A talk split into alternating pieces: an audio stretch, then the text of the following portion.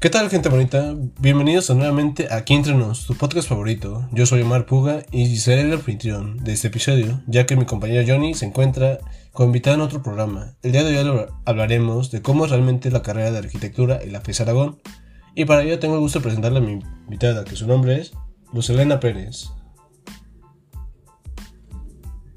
Hola, ¿qué tal? Me presento, soy Luz Elena Pérez.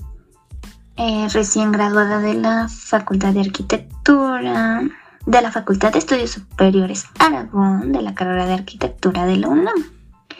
Estoy aquí para responder cualquier pregunta que tengas. Muy bien, y de antemano, ¿cómo te ha ido? ¿O cómo, es, cómo ha estado tu día hoy? En este. en esta hermosa ciudad. No, pues hoy de plano es sábado Hoy no se hace nada y con frío. El día de hoy con mucho frío. Sí, mucho frío en la ciudad. Pero ¿qué podemos hacer? Nada más hay que sacar una buena chamarra y, abrigarnos y ver una película. Claro que sí, es, el mejor plan de sábado. Sí, ¿qué se puede hacer en esos días? Pero de igual manera vamos a iniciar con las preguntas. ¿Si estás lista? Claro. Por eso estoy aquí. ¿Por qué decidiste estudiar esta carrera como tal? La carrera de arquitectura. ¿Tuvo alguna influencia, tanto familiar, algún conocido, familiar o alguien que te haya inspirado realmente? Sí, es muy importante. Bueno, es muy importante mencionar que mis dos hermanos mayores eh, estudian arquitectura. Pero mi gusto por esta carrera empezó desde la secundaria. no como tal de la carrera, sino por este por esta área de que es artes y diseño.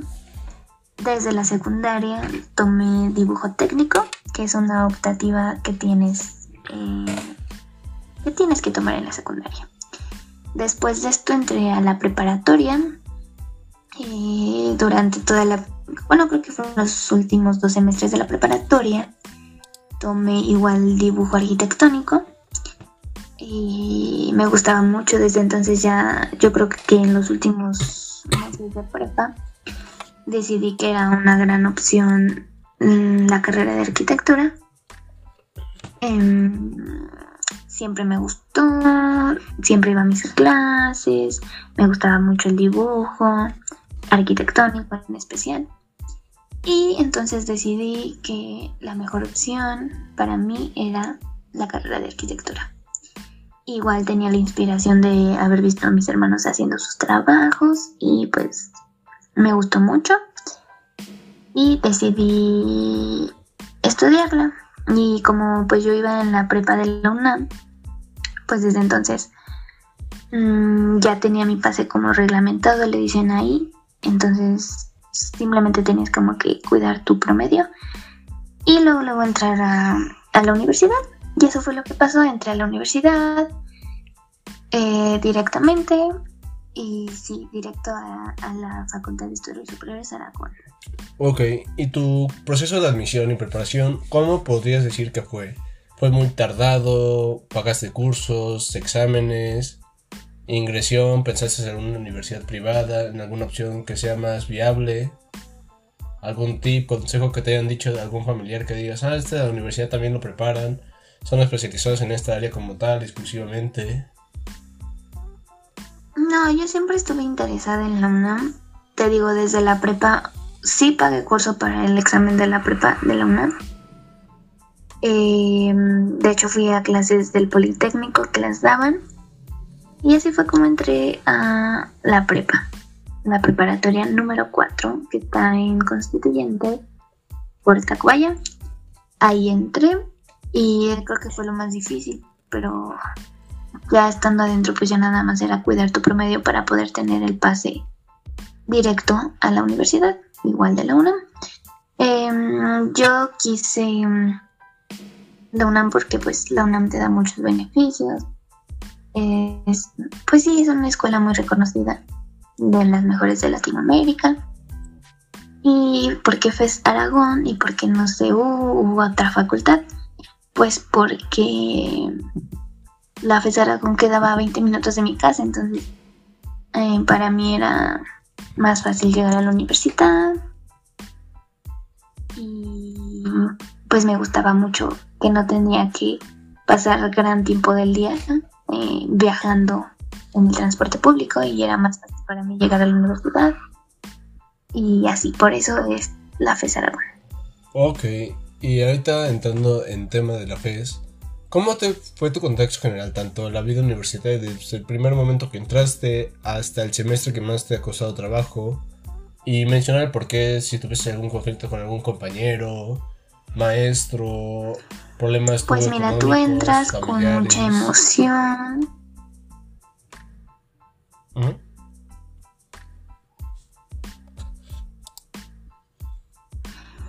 Sí, pues mira, tú entras con mucha emoción, tú inicias la, la carrera pues estando seguro que es lo que quieres. Bueno, algunos no, pero en mi caso sí entré con la emoción de que iba a hacer lo que ya quería, por fin. Entonces, para mí fueron fáciles los primeros semestres, además de que no te dejan tanta carga de trabajo. Pero ya como va avanzando eh, pues el tiempo y como va avanzando de nivel, de grado, pues se va complicando un poco más. Mm, yo creo que uno de los semestres más difíciles de mi carrera fue como por sexto semestre, en donde empecé a ir a obra presencial. Fui a un edificio, que estaban construyendo un edificio de cinco niveles. Y era difícil porque pues, mm, pues iba todos los sábados y tenía que ir dos veces entre semana y súmale que tenías que hacer las prácticas escritas y todavía la tarea de otras materias. Y yo creo que eso fue el semestre más complicado. Mm, de ahí pues em, empiezas a dibujar, bueno, desde tercer semestre o cuarto semestre empiezas a dibujar la computadora. Ya era un poco más sencillo porque ya no tenías que cargar con tu material de dibujo, que la famosa regla T y pues tu portafolios o tu o tu tubo en donde metías todos tus planos. Ya era un poco más fácil, pues ya nada más cargabas con tu computadora y empiezas a dibujar mm, en la computadora. Mm, ¿Qué más? Ah, pues ya entras a noveno y décimo, que es tu trabajo de tesis. Empiezas a trabajar con la tesis, que es pues con la que la mayoría se titula. Entonces yo creo que igual fue un poco más difícil este semestre, bueno, estos semestres, porque pues digamos que ahí plasmas todo lo que viste durante todos los semestres, de primero a octavo. Entonces sí, eso es un, algo muy complicado, pero al final pues tendría que ser ya más sencillo, pues porque ya lo viste todo durante toda tu carrera. Y sí, pero el hecho de que tenías que meter todo, todo lo que viste, pues sí tomaba mucho tiempo. Bueno, tomó mucho tiempo. Y sí. Em, de la FES, mis profesores, pues los profesores siempre fueron muy amables. Mm, hay algunos con los que pues no congenias muy bien, pero con la mayoría yo creo que sí, siempre te apoyan, Em, si tienes alguna duda, siempre están dispuestos a explicarte. Y así como otros, ¿no? Así como otros que sí, la verdad son una decepción, que no sabes cómo, cómo están trabajando ahí, pero son minoría, entonces eh, la mayoría son muy buenos profesores y, y así. ¿Cómo ves?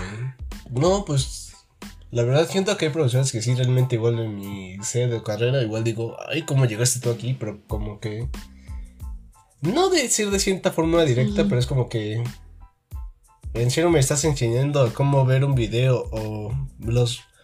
Las cargas gigantescas de PDFs. Que es como que muy... Muy excesivo y digo, ¿realmente es necesario? ¿Y por qué no me lo explicas tú? ¿Te ha pasado alguna situación así? Claro. Ay, sí, es que yo odio cuando los profesores te dicen, no, tú, esta vez expones tú. Es como de, no, profesor, yo no tendría por qué exponer, yo no soy la profesora. por algo lo han de hacer, claro, siempre hay un motivo, pero cuando es un tema importante sí prefiero que los profesores lo expliquen a, a yo que pues no soy experta en el tema lo tenga que explicar. Y a veces pues peor para mis compañeros que quedan peor que la que lo estudió, ¿no? Entonces sí, yo creo que eso es un poco complicado, tener profesores que prefieren que expongas tú un tema a que ellos mismos lo expongan. Ok.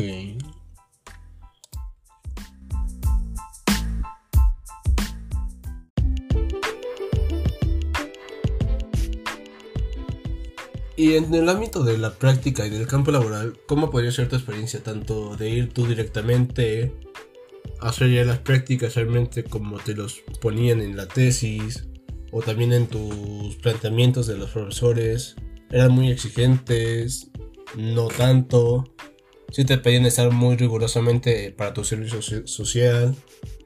¿Algún compañero o compañera que te haya pasado mal? ¿Cómo podrías escribirnos eso? Sí. En mi caso, em, yo mi servicio y mi servicio social y mis prácticas profesionales las tuve que hacer con un profesor de la carrera. Este profesor me contactó y me dijo que sí, sí quería hacer el servicio con él. Ya después de que le gustó eh, pues mi trabajo, me, me pidió que hiciera con él las prácticas profesionales. Eh, mi consejo es que no, o sea, yo lo hice más porque justo cuando yo ya estaba terminando mi carrera y tenía que hacer eso, llegó la pandemia.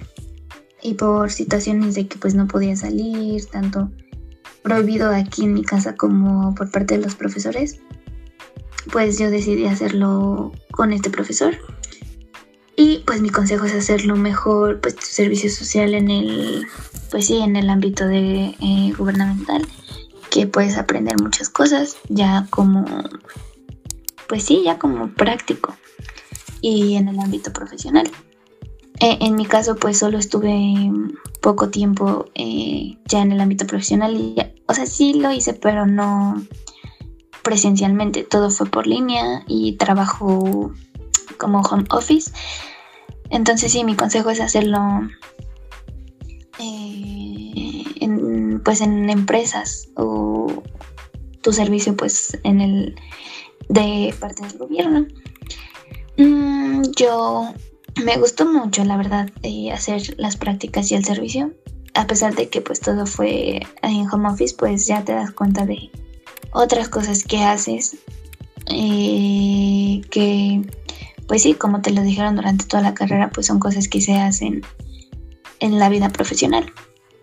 Obviamente no es lo mismo que te lo digan a que lo hagas.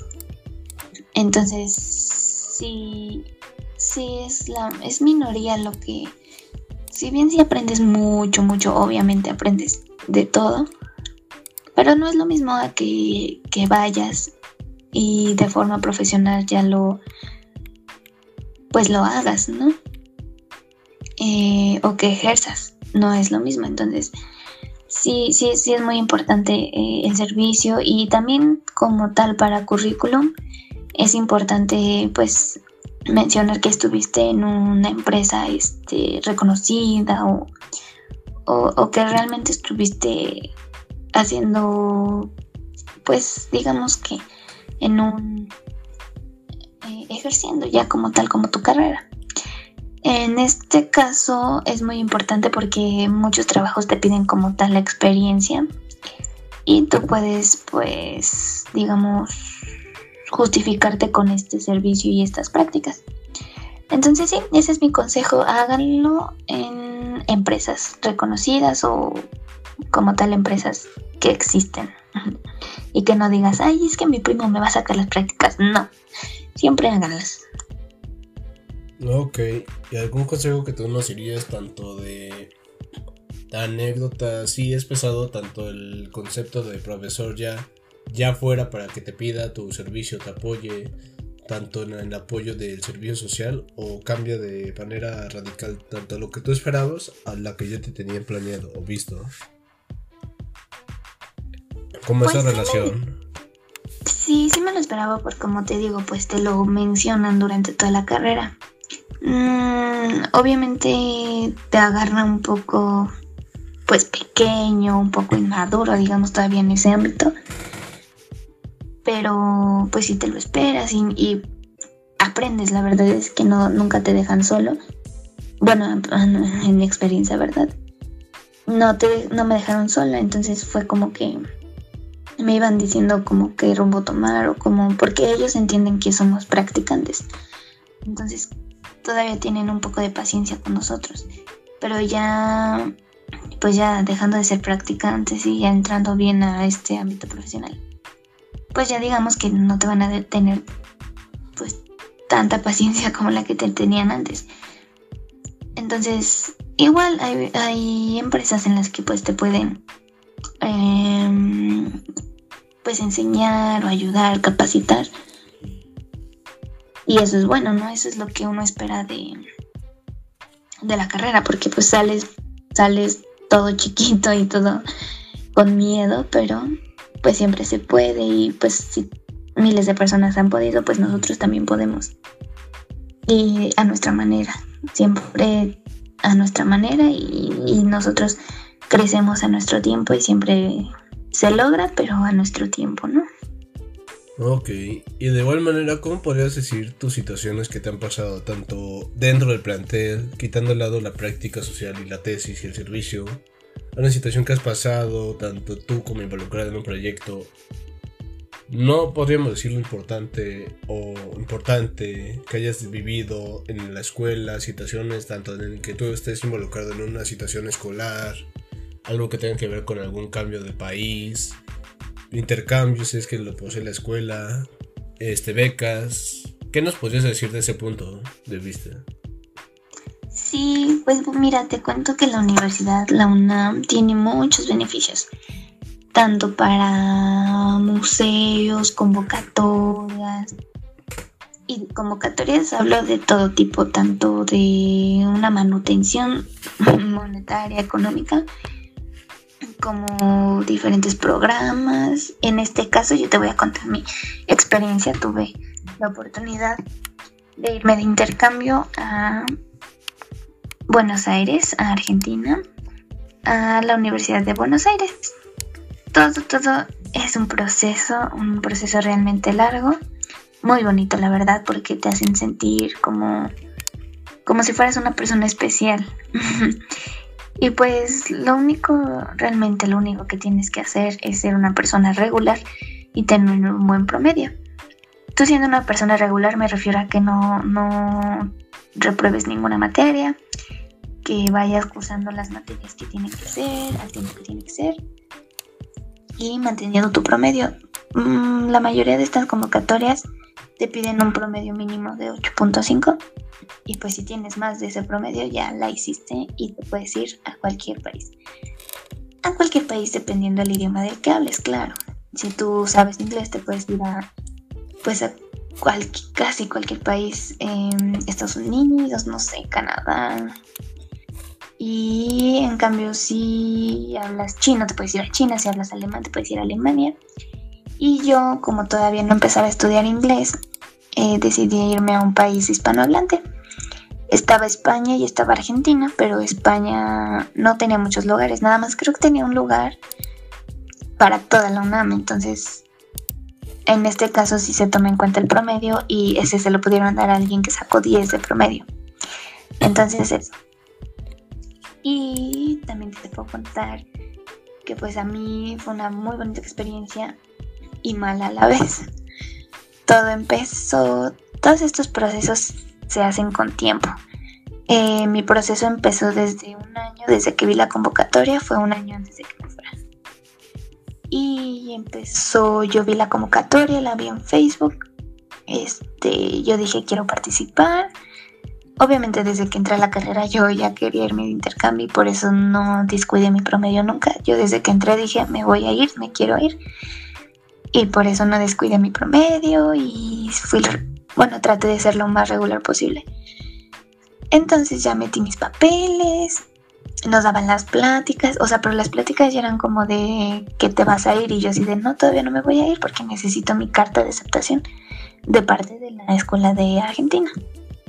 Entonces, un día como tres meses después llega mi carta de aceptación, uno de los días más felices de mi vida, en donde decían directo desde Buenos Aires, directo, ni siquiera de la UNAM, o sea, de Buenos Aires, de que me aceptaban, ¿no? Y yo bien feliz, muy emocionada, porque pues ya era un hecho que, que me iba a ir. Obviamente para todo esto proceso te dan una beca económica. Y pues esta beca económica te ayuda en todos los gastos, tanto de transporte como estancia, comida. Uno siempre dice no es suficiente, pero...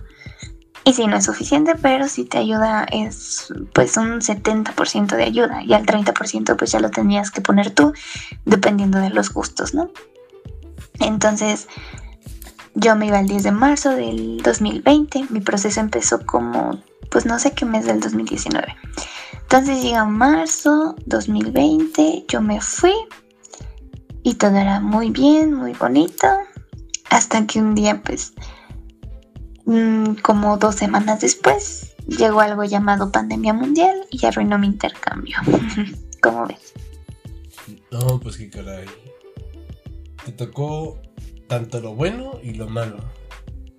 Podríamos decir que tanto esfuerzo y dedicación fue arruinado como de de subida y bajada, un declive, un pique. Ay, sí, no tienes idea. Pero pues te digo, o sea, yo llegando allá, mis primeras dos semanas yo quise conocer todo lo que podía conocer. La verdad, ay, muy bonito, una experiencia muy bonita, el hecho de vivir sola. Y, y no tan sola, pues vivía con roomies, igual por el por la cuestión económica era mucho mejor rentar con roomies que también eran estudiantes. Y pues eso era muy bonito. Aparte de que pues en el edificio habían pues otros roomies de otros países. Entonces conocí muchas personas. Y eso era muy bonito. Pero ya al regresar, ah, pues mi intercambio era semestral. Entonces, por esto de la pandemia, yo solo pude estar tres meses allá. Tres, casi cuatro meses. Y pues ahí viene el problema de cómo nos vamos a regresar. Yo según esperanzada de que mis clases iban a iniciar. Pero pues no, las posponían y las posponían y las posponían hasta que yo de plano dije, no, ya no, no, ya no voy a iniciar clases. Creo que es momento de regresar. Y entonces ya tuve que regresar. Y pues según yo me iba a atrasar, pero pues las cosas literalmente se acomodaron, hubo cursos intersemestrales para que yo, bueno, para que los que se atrasaron pudieran recuperar. Y sí, así fue como me recuperé y ya no fue un semestre perdido, digamos que fueron mis vacaciones en Argentina, en un pequeño edificio en el centro de Buenos Aires. Pude conocer algunas cosas, quise cuando iba por mi por mi despensita, iba a conocer y me iba a dar largas, largas caminatas. Y así fue como pude conocer gran parte de la ciudad de Buenos Aires. Y así, pero pues sí viví la pandemia en otro país. y ya regresé aquí y pues seguía y pues es fecha en la que todavía ni siquiera inician clases en la UBA, que es en la escuela que iba a estudiar, la Universidad de Buenos Aires. y ya como... Y al momento de que tú regresaste aquí a la ciudad, y te dieron esas clases intensivas, viste un cambio tanto de antes de que tú entraras al momento que tú ingresaste y al día de hoy, o en el día que tú terminaste exitosamente tu carrera, ¿cómo podrías decir lo que fue tu perspectiva de verlo desde dos puntos de vista? De, ah, ya entré, ya logré todo mi cometido, mi propósito, y regresar con esa baja y al momento de verlo todo, ¿sí cambió tu forma de ver la escuela o para nada? No, pues al final pues ya estaba pronto a acabar, ya solo era mi tesis, ya regresé, me fui en octavo semestre. No, en séptimo. Ajá, me fui en séptimo. Regresé a hacer octavo en tres meses porque fue un curso súper intensivo. Y ya, pero no, o sea, más bien sí, obviamente fue un momento de depresión, de que, ay, todo mi esfuerzo, pues no valió la pena, pero al final, pues Mm, las cosas pasan por algo y quiero pensar que pues pasó por algo, igual y algo me iba a pasar por allá, no sé. Pero no, mi perspectiva, sí, me costó tiempo este aceptarlo de que pues por algo pasó. Pero al final pues eso, eh, por algo pasaron las cosas. Y ahora estoy pues en busca de otra convocatoria ya como egresada porque también tienes ese beneficio. Como egresada tienes oportunidad de seguir participando en estas convocatorias. Y quisiera yo irme ahora para aprender inglés o alguna otra cosa así y ya, pero no, yo seguí bien en mis clases, entrando a todas mis clases, participando y todo eso. No cambió mucho. O sea, obviamente te cambia una perspectiva mental en la que pues dices que viajar, de verdad viajar te abre horizontes. A pesar de que fue bien poquito tiempo, pues de verdad te abre horizontes y te hace pensar que es muy fácil eh, cumplir tus metas, la verdad es, es, es muy... Eso es muy fácil, muy... No fácil, porque sí costó mucho, pero no es imposible. No es imposible cumplir tus metas. Y eso es muy... Sí me, da otro... Otra idea que tenía antes de que iba a ser muy complicado y no me lo van a dar y, y así, pues sí, es, te cambia esa, esa mentalidad. Oye, y tanto tú como algún compañero que te digan, oye, si es realmente beneficioso o beneficioso que puedes compartir tu experiencia de cómo viviste o cómo compartiste con otros universitarios la carrera o en este caso tus roomies, pudiste aprender algo cultural, pudiste decirle a tus profesores que realmente te, apoyaron, tuvieron el, el bueno, el conocimiento previo de que ya decían, ah, pues ella sí puede ser la que yo puede hacer que se motivara, que siga adelante. ¿Sí viste ese cambio o para nada? Pues más que nada fue como mm, por mí misma, ¿no? Yo, bueno, sí, con mis compañeros, porque pues ellos obviamente también estábamos viviendo la misma situación, mis roomies. Entonces, pues todos nos caímos, ¿no? Entonces, cuando nos enteramos que se posponían y se posponían las clases, sí era difícil para todos. Pero entre nosotros como que dijimos, a ver, no, eh, esto pasa por algo y tranquilos. Y entre nosotros, pues, nos apoyábamos. Y justo, pues, como lo mencionas, con mis otros roomies de otros países, eh, pues ellos... Eh, era gracioso porque pues ellos a veces nos cocinaban como que su comida típica de allá, de su país. Teníamos unos amigos brasileños y nos cocinaban como lo que hacían allá. Y otros días nosotros. Había un amigo que era alemán, también nos cocinó un día. Cosas así, o platicábamos, pasábamos horas platicando. Y era gracioso porque igual ellos no podían hablar bien el español, sino que hablaban portugués. Incluso el alemán tenía el tonito, ¿no? Que no era muy ni argentino, ni español, ni nada, sino era su propio, su propio tonito, porque ella tenía rato viviendo ahí. Bueno, el caso es que sí, entre todos pues nos apoyamos y obviamente me traje todo lo que pues ellos nos pudieron compartir, lo que pude conocer y pues ya estando aquí pues uno de, deprimida pues tienes que pensar en que pues que las cosas pasan por algo y, y pues con mis padres igual apoyándome y eso. Y ya, ¿cómo ves? No, pues muy difícil de asimilar que aún llevamos todavía dos años en pandemia y todavía no se ha resuelto nada. Ya con ciertos privilegios de poder salir, pero a pesar de que algunas escuelas siguen cerradas o siguen en formato virtual, ¿Tú crees que sea realmente conveniente eso de tomar una clase virtual a una presencial? Sí, en el caso de las eh, eh, carreras que son más prácticas que, que, mm, que de teoría, sí es muy importante las clases presenciales. O sea, como, bueno, yo lo veo, no, no sé cómo sea, ¿verdad? Pero por ejemplo, un médico, un, no sé, el ingeniero civil y esas cosas. Siento que es muy importante que sean presenciales. En mi caso, mm, arquitectura, digamos que muchas veces hacemos las cosas por computadora. Son diseños que se hagan con diferentes aplicaciones o eh, programas que nosotros manejamos en computadora. Siento que para nosotros no es tanto el problema que no sea eh, eh, práctico o presencial. En nuestro caso no tuve muchos problemas.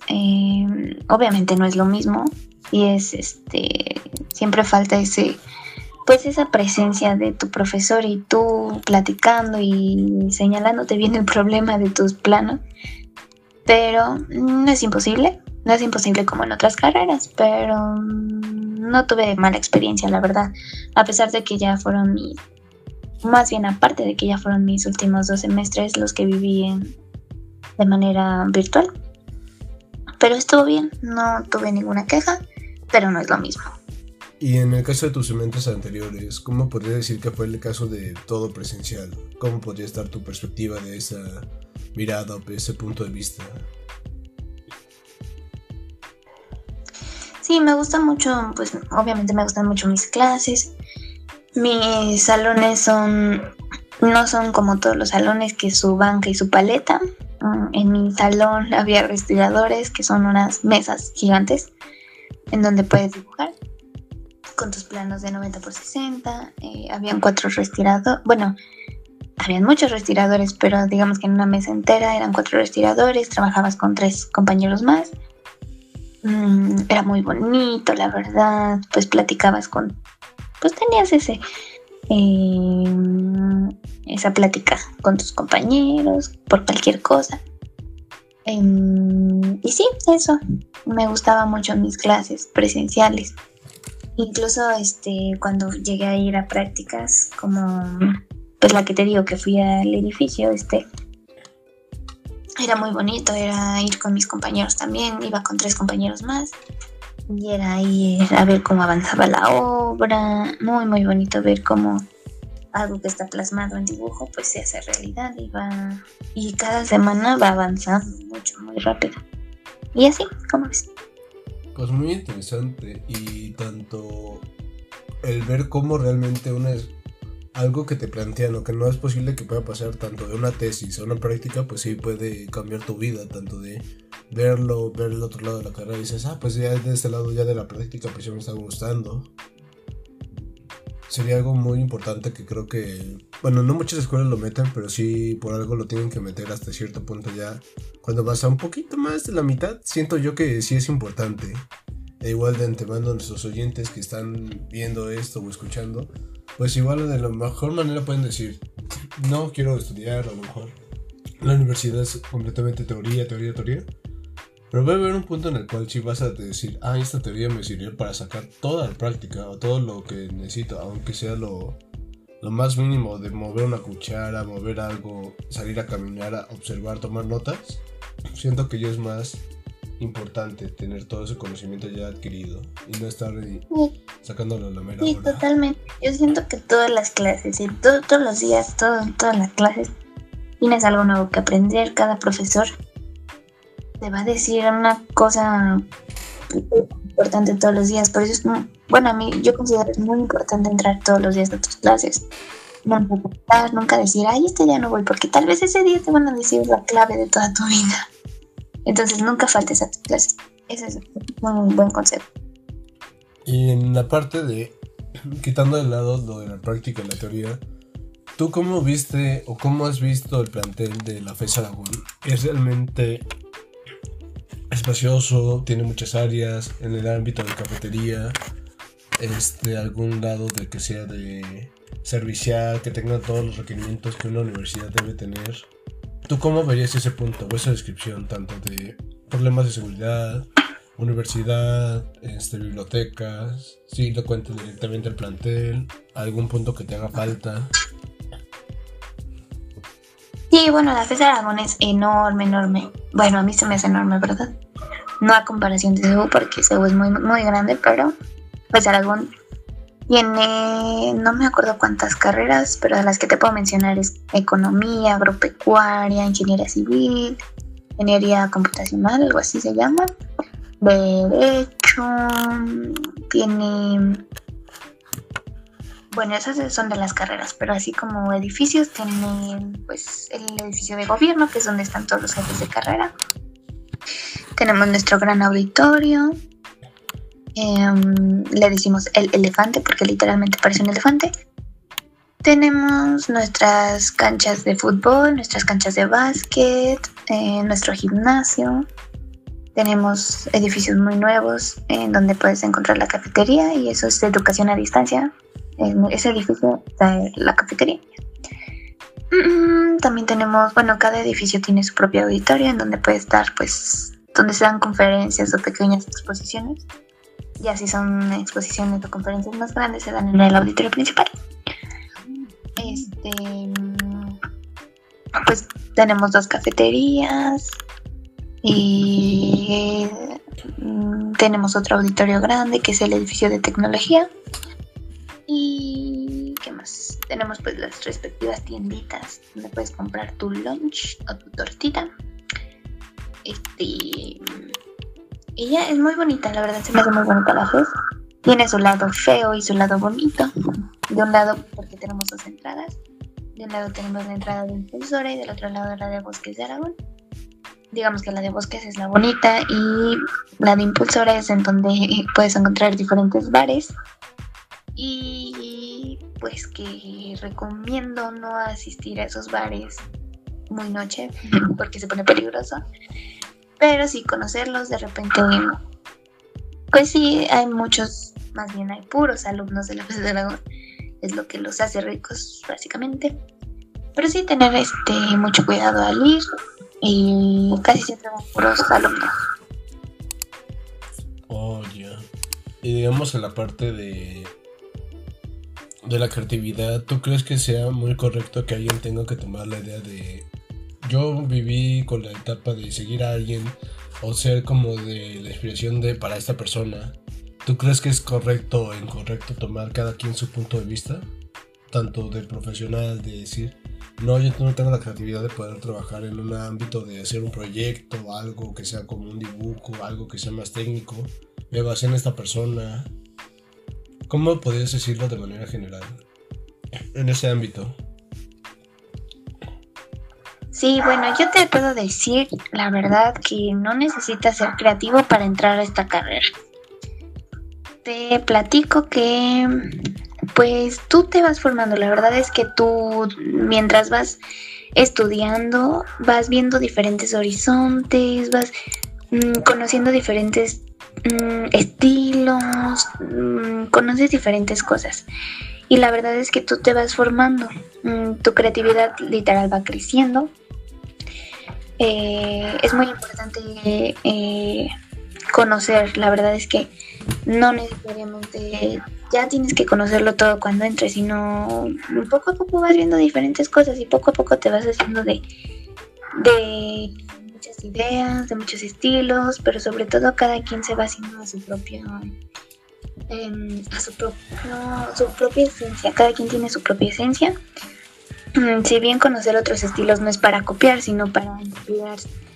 Y por medio de la inspiración, pues vas a ser tú mismo, vas a ser una persona em, pues con sus propios con sus propias formas de ser, con sus propias características y pues sí, eso. No necesariamente tienes que entrar ya sabiendo, ya siendo creativo. Obviamente tienes que entrar con el gusto y con la satisfacción de querer aprender. Pero no, o sea, al final Mm, es más, puedes ya haber acabado tu carrera, puedes haber pasado cinco años trabajando y cambiar de estilo.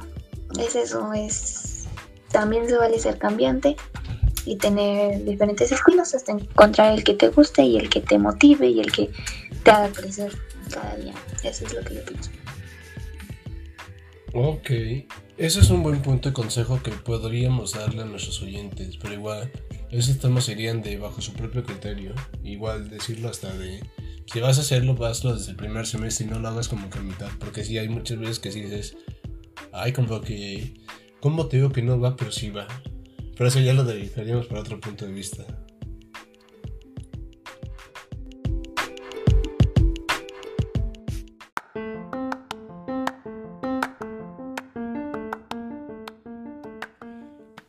Y muy bien, bueno, gente bonita, ahí tienen mucha información que vale oro. De igual manera le damos el consejo para que escuchen esto y ¿qué podrías darnos para que se escuche toda, este, toda esta información relevante? para los futuros oyentes que quieren entrar a la carrera, algunos otros que quieren entrar a la carrera de arquitectura en alguna sede, en tanto la CES, alguna universidad pública, privada, que no sea como tal la FES Aragón, o igual mismamente la FES Aragón. Sí, bueno, la arquitectura es muy bonita, la verdad. Es una carrera que tiene mucho que dar, eh, muchas este, ramas que aprender y este mucho mucho que aprender de ella. Puedes estar tanto en diseño como en obra, eh, interiorismo, cualquier cosa. De verdad es muy muy grande la eh, el ámbito laboral y no se van a arrepentir. La universidad es una escuela muy bonita. Em, pero sí hay otras escuelas que pueden dar esta carrera, como lo es FES Acatlán. Obviamente no conozco mucho de otras em, escuelas, pero pues sé que mm, cualquier escuela pues, se paga, también la, la imparte.